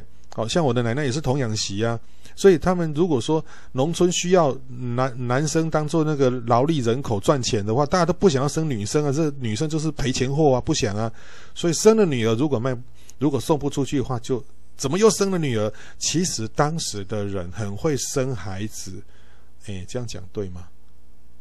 因为他们就是。务农嘛，不是工商业社会，都是农业社会嘛。所以呢，十六七岁就结婚啊，结婚隔年就生了啊，然后生完之后过一年再生啊。所以从十六七岁生到三十岁，哎，很正常哎。十六七岁生到三十岁，这样可以生个十三年哦。十三年里面可能生个八个，大有人在哦。我还听过那种 那个。那个什么生了十几个孩子的有哈，大家都一直好像生孩子是很简单的感觉，然后现在女孩子生稍微生一生一个孩子就好像痛苦啊，要死了啦，怎么样啦，受不了了啦，这那为什么以前的女人生孩子像大便一样，不生出来不生出来？废话，以前不是工商业社会啊。第一胎生很痛，第二胎生了稍微痛，第三胎就像大便一样。因为这个，这个是我的一个博士班的女同学讲，她说她生生第二胎的时候就像大便一样，不一下就出来。然后第一胎是痛苦要死，所有女人的第一胎一定都得痛八个小时，这是好像是一种冥冥中的规定吧？好像都是这样子，因为她子宫产道是比较紧的啊，所以她生八个小时阵痛才会出来。第二胎以后可能就一个小时就出来，或者是三十这一两分钟就出来了。那你更何况那种生了七八个那种，根本就是啾就出来，啾就出来，啾就出来生，很会生嘛。啊，生了怎么养呢？很简单啊，哥哥照顾弟弟，弟弟照顾妹妹，妹妹照顾小妹妹，这样一路这样照顾下去嘛，就是保甲制，这样你懂吗？只要你的八妹犯了错，就处罚七。七弟有没有？然后呢，妹妹、弟弟、妹妹犯了错，处罚哥哥姐姐，就这样子，这叫保甲制。所以哥哥姐要把弟弟妹妹照顾好，帮忙背着照顾妹，帮忙帮忙那个照顾弟弟妹妹啊。所以爸爸妈妈只要专心的去田农田里工作就好了。所以如果又生了女儿的话，就会有这种弃婴的状况会产生。那怎样把这个弃婴的母亲找出来？日本警察很有一套。叫你这个村庄里的有没有？因为以前呢，村庄其实大家不会乱跑，农业时代不会乱跑。这个村庄里所有的女人通通出来，那当然不是叫老阿婆啦哦，那种停经的就不用出来了。叫所有的女人出来干什么？叫一个女性，另外一个女性，把那些女人的衣服、上衣都扒光干什么？挤他们的奶，挤他们的胸部，谁胸部被挤一挤，喷出乳汁，小孩就是你的。我小时候第一次听我奶奶讲这个事情，我觉得非常的哦不可思议，你知道吗？怎么可能有这种事情？好、这样就能够抓得到。那个生产的女人弃婴的母亲是谁呀？啊，然后后来长大以后才知道，女人的身体真的非常神奇，怀孕的时候还不会那个乳头啊，还不会有乳汁哦。但是直到她分娩哈，小孩拖出子宫哦，小孩拖出产道口的那一刻，很神奇，女孩子的胸部她的乳头就立刻会产生出从血液就变成乳白色的乳汁。为什么孩子刚从子那个阴道口生出来，立刻要做亲肤接触，孩子立刻要让孩子第一口就吃到母亲的奶，这好像跟动物界好像是一样的原理原则，所以难怪日本警察会用这招的方式去把呃偷生小孩的、把弃婴的母亲给抓出来，而且真的抓得到诶，真的抓得到。所以从此没有人敢乱丢弃婴了，就这样子。所以这个你有没有觉得日本警察真的很无聊？你知道吗？这时候日本警察什么都要管，这个也要管，那个也要管，真的是管到已经已经很很很很很莫名其妙了。然后呢，权力呢这种说轻罪即决的这个哈，其实我也听我奶奶说过，就是说如果啊在村庄里面呢，你偷窃，好。你犯罪啊！你偷窃，当然你如果是抗日分子的话，好，那就是送到法院去做二级二审。日本人在台湾是有设法院二级二审制，我们现在是三级三审嘛。日本那时候设二级二审，那抗日分子都是一一审有罪，再上诉到二审，二审都可能是无罪哦。所以日本警察费尽千辛万苦抓到这个抗日分子，可能法官就认为无罪啊，诶，保障了。人人权就是日本的法院，在台湾的法院好像是跟日本警察有一点不对盘的感觉哈。好，那么但是如果是属于那种轻罪的，属于什么轻罪？就是你偷窃啊，偷窃一次关你二十八天呢。好，偶尔拿拿拿棍子什么殴打一下，有没有处罚一下，对不对？好，或者是关个几天，或者甚至关在就是关个半年呢。告诉你，你再犯。你会没命？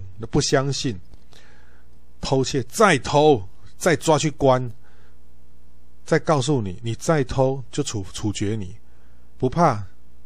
再偷，犯了两次、三次以上这种轻罪的，他们就用注射针筒，里面就我奶奶说的，说里面就装了药，然后就帮你打一针，让那个屡犯呢。有没有那种屡次犯罪讲不听的那一个轻这种轻罪的人，帮他打一针啊，就这样放他回家。回家之后，那个人就死在家里了。他恐怕是帮他打那个氰酸钾吧，还是什么东西吧？难道是打养乐多吗？是不是？还是还是打什么什么茉莉绿茶，还是珍珠奶茶嘛？反正打下去，让他回家，那个犯人回家就死在家里了，他就死了，就这样。哇，轻罪即决呢，不用经过审判，警察就可以定你生死。那请问一下，这样警察权力大不大？大呀！一个派出所需要到十个警察吗？不用啊。大家乖的跟绵羊一样啊，哦，乖的每每每一只都乖的乖的跟什么，跟跟跟小狗一样啊，是不是？从台湾土狗被训练成，被被被日本警察训练成那个什么秋田犬的啊，或柴犬的，我跟你说，所以台湾人就被训练的去臣服啊，乖乖的啊，都很听话啊，就这样啊。所以你看那个。卡通里面有没有那个月美少女战士？有没有？我我要代替月亮来惩罚你。哈，那其实日治时期的台湾警察是挟持的统治者，哈，赋予他非常大的权力。那在一定的刑度之下，他可以代替国家来惩罚人民。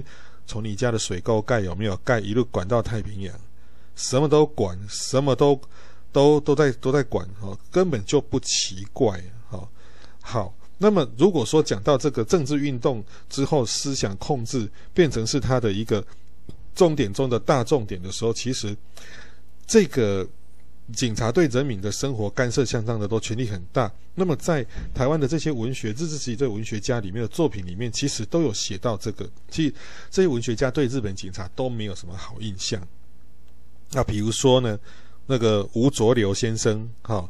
哦，那个吴浊流先生的笔下的警察，你哦，你都是什么作威作福、鱼肉乡民啊，画上等号。那警察只要一来啊，在场的所有的人无不向他。鞠躬哈腰啦，小心的去应对警察，陪笑脸呐，还要讲一些让警察开心啊。你要问什么都让你问，但是很小心，不要讲错话，讲错话就追关二十八天了。那走的时候呢，还要送上哈、哦、他们家的水果蔬菜啊，当做警察的伴手礼啊，巴结警察，怕警察对自己印象不好，以后会来找茬，这样子，这样子大家听得懂哈、哦？其实有有些时候，乡我们乡下有时候对警察，早期戒严时期对警察，其实好像也有这样的一个，我也有这样的一个印象。大人们对警察也是很很怕哦。只要有警察，戒严戒严时期嘛，一九八七年以前戒严时期，警察只要到你家哦，左邻右舍会把门关起来，会偷偷的探出来说，警察到你家，你一定是犯了什么罪，完了。会不会是匪谍？会不会是怎么样？你们家就会被关注了。那个、那个、那种、那种时期实在太恐怖了。不过有时候也误会呢，警察就穿着警察制服，然后到你家，结果呢，他是你的亲戚，大家认为你犯罪。那像这个呃，日日治时期彰化这个医生赖和这个文学家，他写的那个一篇作品叫做《一杆秤仔》，这个气呢，里面讲的就是被逼迫到。没有田可以耕作的这个男男主角叫秦德参，为求温饱，只好到菜市场去卖菜为生。可是警察大人到菜市场去检查的时候，却以你用的秤度量衡哈，违反度量衡的规则，而没收了他赖以为生的秤。没有秤，请问怎么卖菜？一斤一两，要卖多少钱？没有秤怎么卖？好，那这个小说里面其实就把警察讲成什么？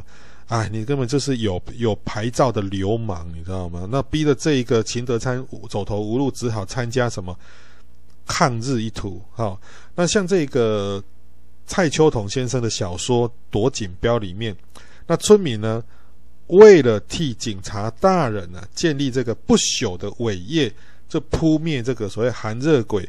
哦，寒热鬼其实就是日本他们所说的叫马拉利亚。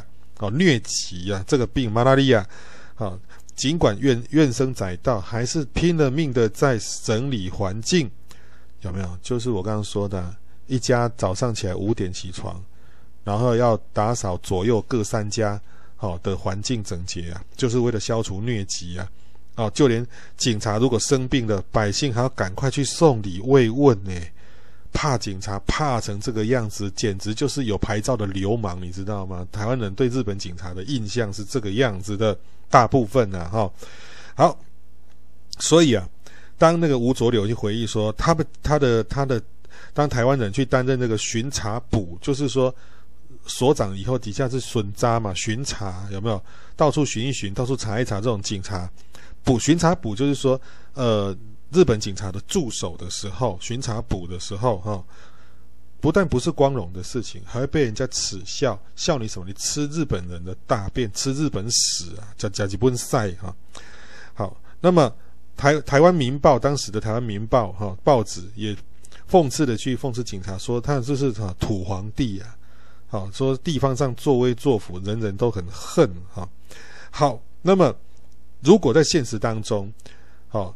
像这个台湾文化协会开始进行台湾人的心灵心灵改革，有没有哈？心灵洗脑这个动作的时候，到处办演讲，要争取呃殖民地议会请愿活动，这个时候警察也都会来乱。我们前面讲到了，他进行所谓的思想钳制，好，然后那个政治侦访，警察常常会来乱。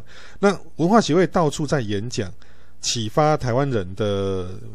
智商，好，对政治的智商跟公民、公民、公民社会的这个智商的时候，提升台湾人文化的时候，那当然总督府他不愿意看到台湾人被教导说啊，你如何用法律来对对抗对抗日本警察，如何用法律来对抗总督府，知道吗？然后常常请警察来干什么？当做什么？你知道吗？在底下当做临时监察，只要你的演讲让他感觉到不满、有反动思想、不妥当。他马上会喊出终止，终止，好，就要停止，然后就制止你演讲，然后解散集会。可是有人发现哦，如果台上来讲的是台湾人的话，会会被终止解散集会；但是只要台上来讲的是日本人，就不会被终止。日本警察对于日本人还是有部分程度的，好礼貌。好尊，还有尊重哈，那摆明就是大小眼，而且还不准台湾人演讲的时候用台语演说，因为日本人不太，日本警察不太熟悉台语，所以你只要用台语讲，立刻就会被喊终止。好，那么没有办法，到最后呢，好警警察权力大到这种地步，然后于是后来在像一九二五年呢、发生了脏话。县的二林蔗农事件当中，这个林本源制糖会社就是林家花园的的这个林本源制糖会社，之所以可以在还没有把价格、收购价格都谈好的情况之下，就强行派人去人家的甘蔗田里面把人家甘蔗给采收，这个后面因为就是警察。好，为这些财团张开了保护伞，也就是警察强行带人去采收就对了。那跟农民爆发冲突，所以爆发很严重的二林农民这二二零的蔗农事件。然后到最后，这些蔗农哈甘蔗农干脆就起来，哦，组织了一个一个一个政党，就是二林农民组合了。好。那个组组织的组合合作的和二林农民组合一个类似一个政党这样的方式，要来争取他们自己的权益。好，那这个时候谁都加入了。呃，那个国小老师叫简吉，啊，简单的剪辑想的吉，还有那个谁写那个宋抱夫的这个杨奎，还有他的老婆叶桃，他们通通去声援哈这一次的这个二林农民组合事件，然后去然后。呃，杨奎跟叶桃还被抓去关二十八天，好，不断的被去被抓被抓去关，可是他们都不会妥协。那简吉他们是成立二林农民呃二林的蔗农组合，到全台湾到处去演讲，演讲给谁听？给这些农民跟这些蔗农听，不要去配合这些财团来剥削我们。好，好，那么这个情况实在是太奇怪了哈。警察其实应该是保护百姓的正义使者才对，怎么变成在日治时代的警察，当然都是坏人呢？哈，那因为这个问题就是台湾总督府的问题，好像叫那个警察一定要这样配合做剥削的这样的运动，所以订定的法律都跟这个日本本岛哈他们自己。母国里面的都是不一样的，然后用执执行这些严刑峻法的第一线的哈，都是这些警察。好，然后这个不过哈，其实啊，也有很有趣的地方，什么有有趣的地方？就是说，诶，警察真的都那么坏吗？其实也未必了哈。好，其实警察还是人嘛，你在当地在台湾这边。来当警察，你又不是当了一年就回去，那你当然可以很无情啊。可是有些人，他从一八一八九五年、一八九六年来台湾当警察，有没有？我们前面说他们有人招募那些日本本岛警察来台湾，来这边一住就二十年、三十年，在当地难道都没有朋友吗？其实跟台湾人也会变成朋友，可是他的身份就是日本人，再加上警察。那如果这二三十年，当台湾人也会讲日语日语的时候，那他也懂了一些台语的时候，其实左邻右舍也是台湾人哈。那他跟那些台湾人在交手的过程，其实也会有一种感情会存在的哈。那像那个谁作家，我们刚刚讲的杨逵啊，他当年贫病贫病交迫的时候，没有钱啊，没有钱可以看医生，诶，吃饭都没有，用钱来帮助他渡过难关的，竟然是他的好朋友。田村彦正先生，而这个田村先生哈，他在台湾是一名警察，所以啊，这个这个警呃，那这个警察，这个警这个警察哦，他常常在批评哦，他们那个统治者的殖民政策，好啊，然后呢，很同情台湾人。然后最后也因为这样被驱逐出境啊！不好意思，我这里我更正一下，他的名字叫做入田春彦哈，入田春彦不是田村证验证，是入田春彦哈。那么他后来被驱逐，被判驱逐出境，你怎么会同情台湾人，批评自己的殖民者？于是他很不高兴，他觉得他的尊严啊，他的荣誉啊，哈，日本警察其实。很重视自己的荣誉跟声誉的哈，他为了捍卫自己的理念，在返乡之前吞安眠药自杀，好向日向他的长官抗议。而在鹿港的一个知名的文化协会的成员叫庄垂胜啊，那么他参加文化协会啊，那他的儿子林庄生就说，他爸爸因此而被日本人当做注意人物啊，就是要特别注意的啊。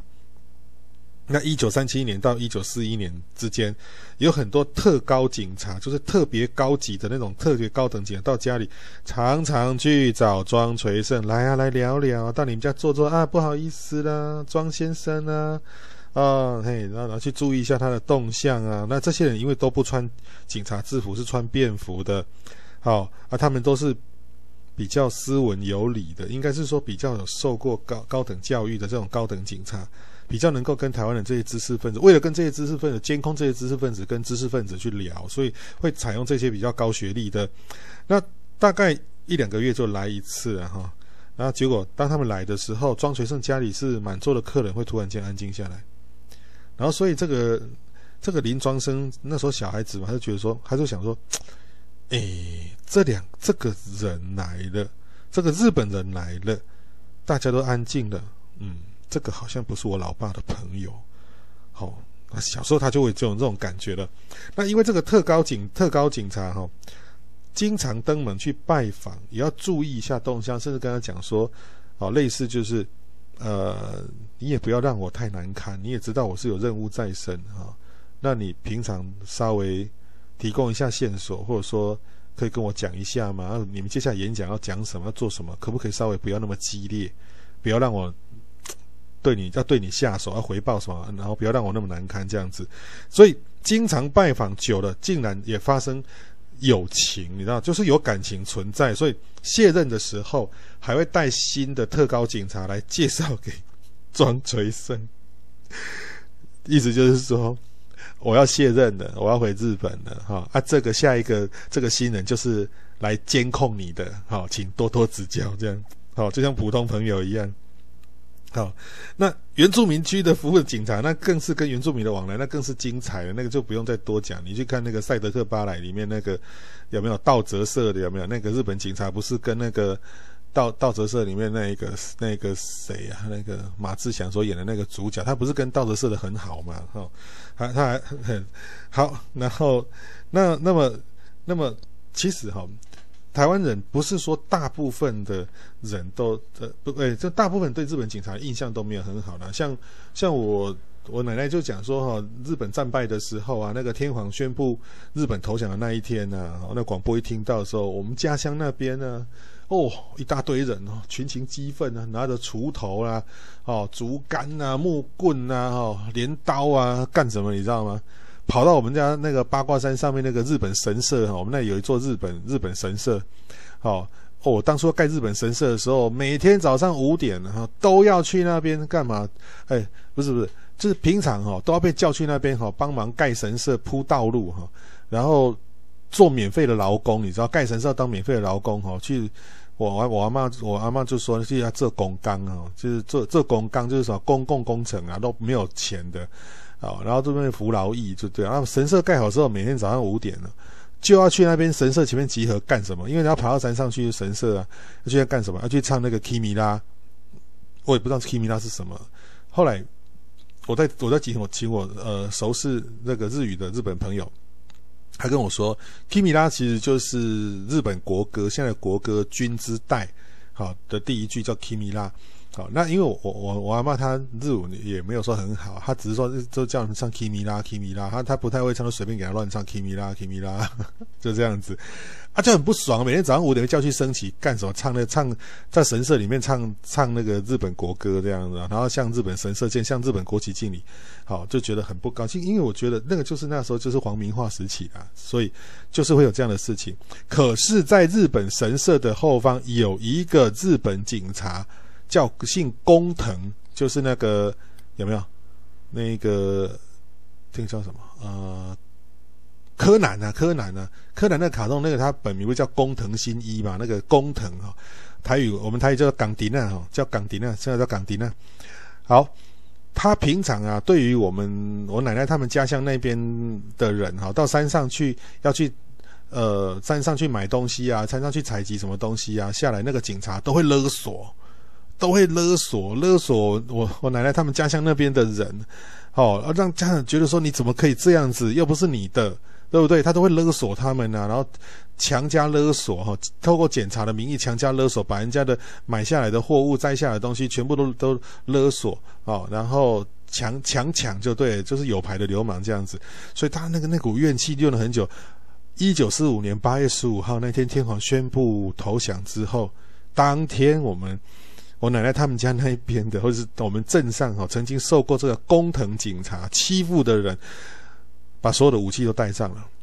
然后呢，我们那个那边那个神社那边就非常精彩了，不是去砸神社，台台湾人还不会到那种地步。好，他们这种人认为神社是有神，是日本神，但是他们也不会任意去砸庙。台湾人对庙是很尊敬。打那个工藤啊，把他从他的那个他的那个宿舍里面哈，一路把他打到打到当狗爬，一路打，大家都去打那个工藤啊，哦，大家去去追杀那个工藤啊。然后另外有一个哈是姓陈，然后是当巡查补的，就是工藤的助手，也跟他一起助纣为虐。他是台中县清水那边的人，一路被追杀了，被打打了个半，工藤被打打个半死。后来啊，大家认为说。不能够杀日本警察，因为还是会怕，但是就觉得不高兴啊，就觉得还是打他。然后后来有有有人就保护了工藤，就说他是日本人哦，他是要送回去日本的。那你现在把他给杀了，政府会找你报仇。那结果大家就说好，那不能把工藤打到打到打成重伤，有没有？那个人就躲在那个有钱人家里被保护了。他们就追那个姓陈的。那姓陈被一路从山上追打到我们的镇上那边去躲起来，躲到一间那个碾米工厂啊，卖米的碾米工厂那边，他不肯下来，不肯出来啊，躲起来了。然后隔天呢，好，然后就被假装说碾米工厂就假装说用一个木材啊。哦，几片板子钉一钉，就说啊，他已经死掉了。然后这是他的棺材，要把他送回去他的台中县的清水老家去送回去安葬，这样大家才没有打死他呢。其实那个人根本就没有死。这就是当初为什么哦，台湾人一战后一一一战争结束，就立刻要去追打这些当初欺负他们的哦日本警察。其实，在我们台湾人讲日本警察，讲他们就四只脚的细卡啊，就是就是狗的意思啊。然后，那如果这些巡查捕呢，就是台湾人去当日本警察的助手的这一种，叫做萨卡，就三只脚了。那日本警察完整的，那狗很凶嘛，哈。狗很凶，还会顾家，对不对？啊，四只脚，那你这种台湾人根本就是他，就不是日本人，还去当日本警察的打手，这种是三三只脚，缺了一只脚的狗，就骂他是三三脚仔、三沙卡啊这一种的。好，好，那么这也是。台湾人对日本人的这样的一个印象，可是问题是，接下来来的中国人就不是这个形象。台湾人对中国人抱持了一个非常完美的一个想法，哈，想了五十年，想了一个想法，中国人能够打败日本这么强的这样的军队，因为日本军队其实，好，日本警察、日本军警，其实包括日本老师，哈，在学校老师都是穿着非常整齐的方的衣着的方式，哈，然后。精神抖擞哈，怎么可能会被中国那种军队打败？那如果可以打败日本这种军队这么强的军队的话，那台湾人幻想说，那中国人中国军队一定更强。结果没想到在基隆港那边看到的却是衣衫褴褛、破烂的，然后还。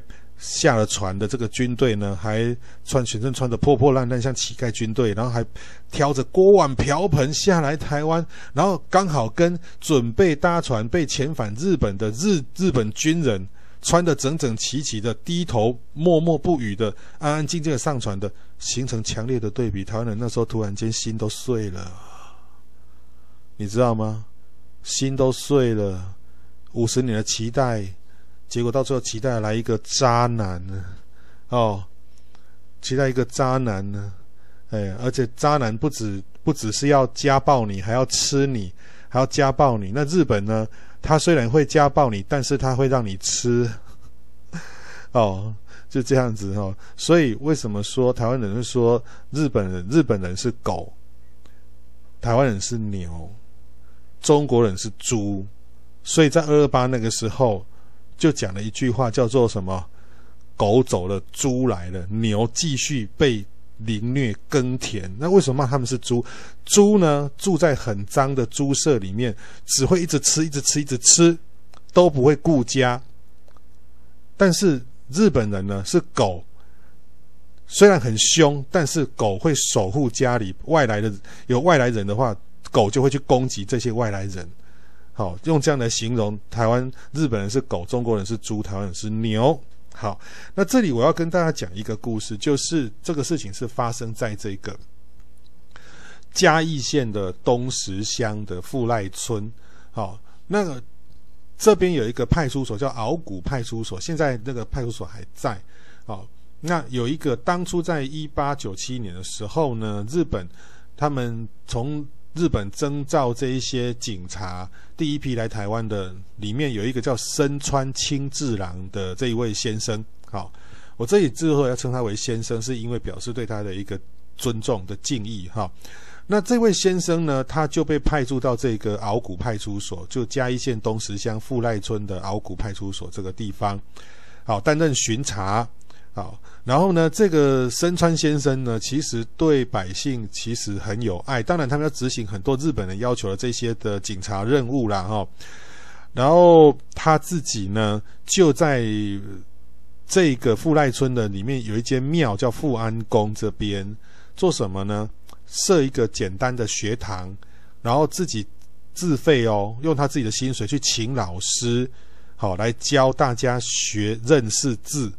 哦，要学日文，认识字，然后还要自己掏腰包买文具给这些民众，哦，鼓励他们多多的学习，多多的认识字，还要阅读，然后还教给他们最新的卫生知识，要打扫要干净。然后有一件事情也令人很感动，就是说有一个十七岁的富赖村的渔民，哈，年轻人。呃，如果各位有去过东石那边的话，知道东石是全台湾最棒的那个那个叫什么？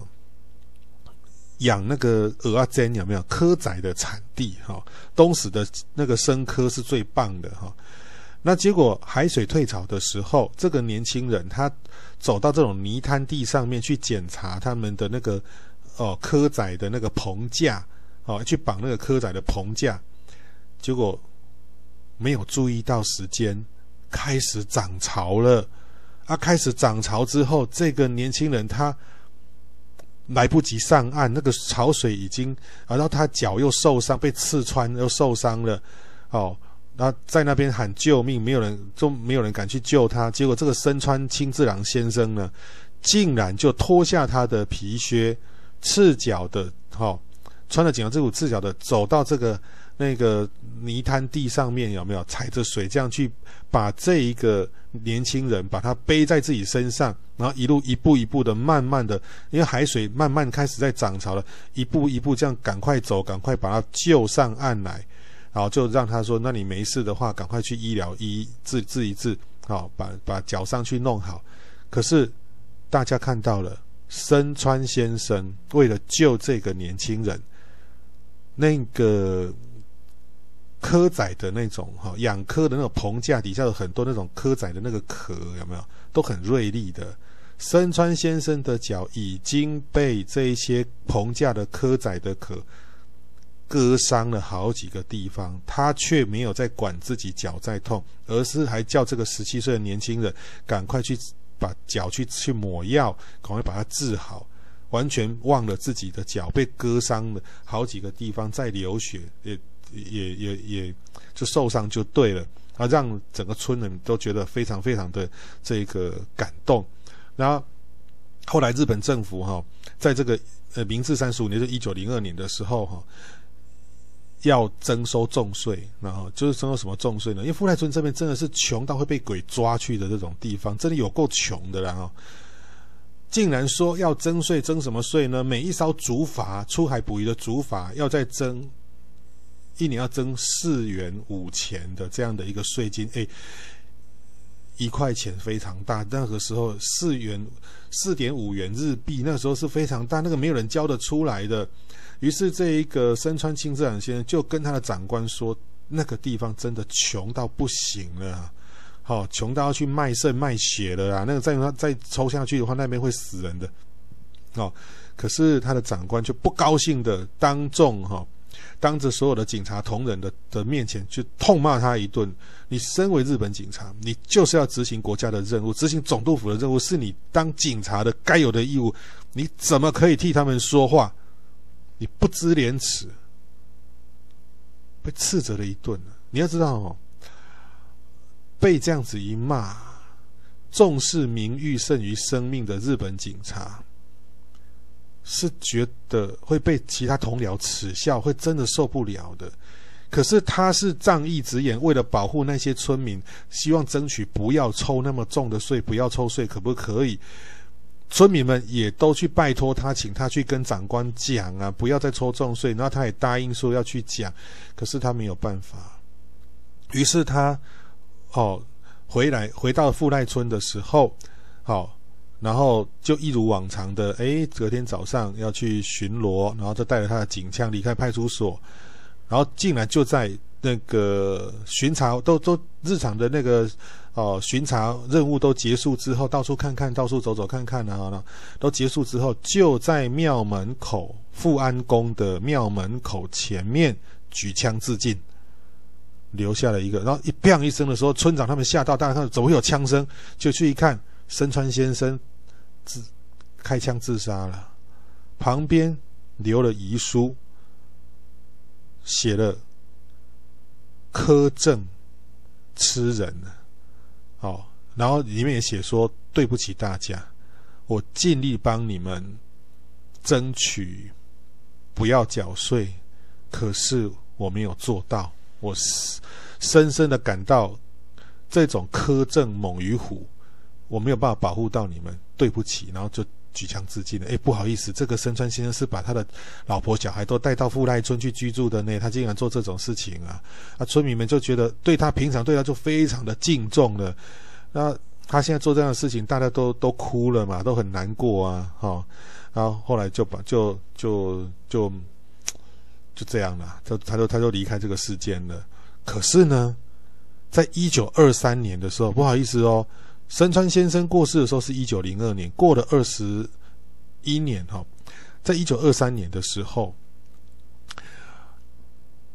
富赖村的村长那时候那个里长里长叫保正，他们那个里长就是日治时代叫做保正嘛哈，保保护的保，正义的正叫保正波奖哈，这个保证这个这个里长哈叫做李李九的。这个人，他梦晚上梦到了森川先生进来，来跟他说，村里面的这个卫生要彻底做好清洁工作，哪里哪里还很脏，哪个角落那边没有清干净，哪里哪里没有清干净，一定要做好，才不有瘟疫进来。就一醒来吓到了这二十几年，这个会梦到那个森川先生来讲，他就是依照梦境当中他所说的，那里脏脏，那里不那里不干净，那哪里要去要。那个那个什么哦，要要清要清理干净才不会有瘟疫。他就叫村民们大家这样子做，大家重新把这个地方该整理都整理过之后，诶，周边的村庄竟然爆发了流行流行性的脑膜炎呢。可是富赖村完全没有中标啊，没有人生病啊，哇！大家认为森川先生一直在村里面守护着他们，一直没有离开呀。他一心一意守护了这些他爱的村民，他没有离开啊。于是大家就把他雕着一尊日本警察的这个森川先生的这一个神像放在富安宫里面祭拜，哦，然后封他叫做义爱公，仗义执言，爱护村民的这一个叫做王爷公，叫义爱公，后来又俗称叫日本王爷啊，那这个是台湾唯一啊，好，哦，被祭拜的日本。警察封为神了，所以啊，也不是说所有的日本警察真的都是那么不好。那大部分的当然是鱼肉乡民，因为他们是第一线被总督府逼的嘛，逼的要那样的威威权，要这样子做。但是也不是说所有人都真的都是坏人了哈。好，那么我们会在资讯栏连接的地方呢，把这个。呃，森川清治郎先生这个地方报道会连接给各位看，然后呢，也会有一张呃很特别的图，我会放在封面哈，就是啊、呃、日治时期的时候，那时候警察博览会的时候，有人画了一张图，叫南模警察菩萨，就是警察就是一个千手观音那个样子哈，然后他他管他每一只手都抓一个，他这个要管这个要管那个也要管，那张蛮逗趣的一张的叫南模警察大菩萨的这样的一个。图片哈，所以呢，小时候啊，我们其实，诶，都不会说你再不听话的话，就说谁要来抓你。其实小时候我也听到，你可你你再不听话哈，大人要来抓走你了，大人要来抓你了。好，然后后来都听到警察来抓你了。那这句话其实从日本警察到国民党的警察，其实台湾人对警察都是一种恐惧的心态，因为警察代表什么威权，可以任意把人给抓走啊。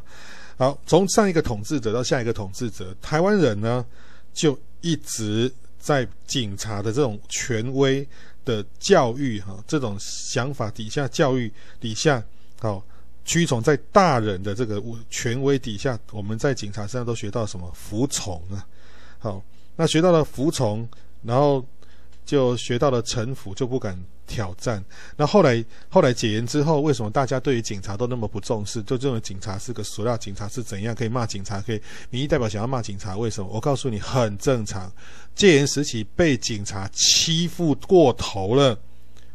解除戒严之后，国会议员痛骂警察，地方的民代痛骂警察，还有地方有一些是黑道去当议员的，他自然对警察不开心。民众对警察也不是很尊敬，都是因为。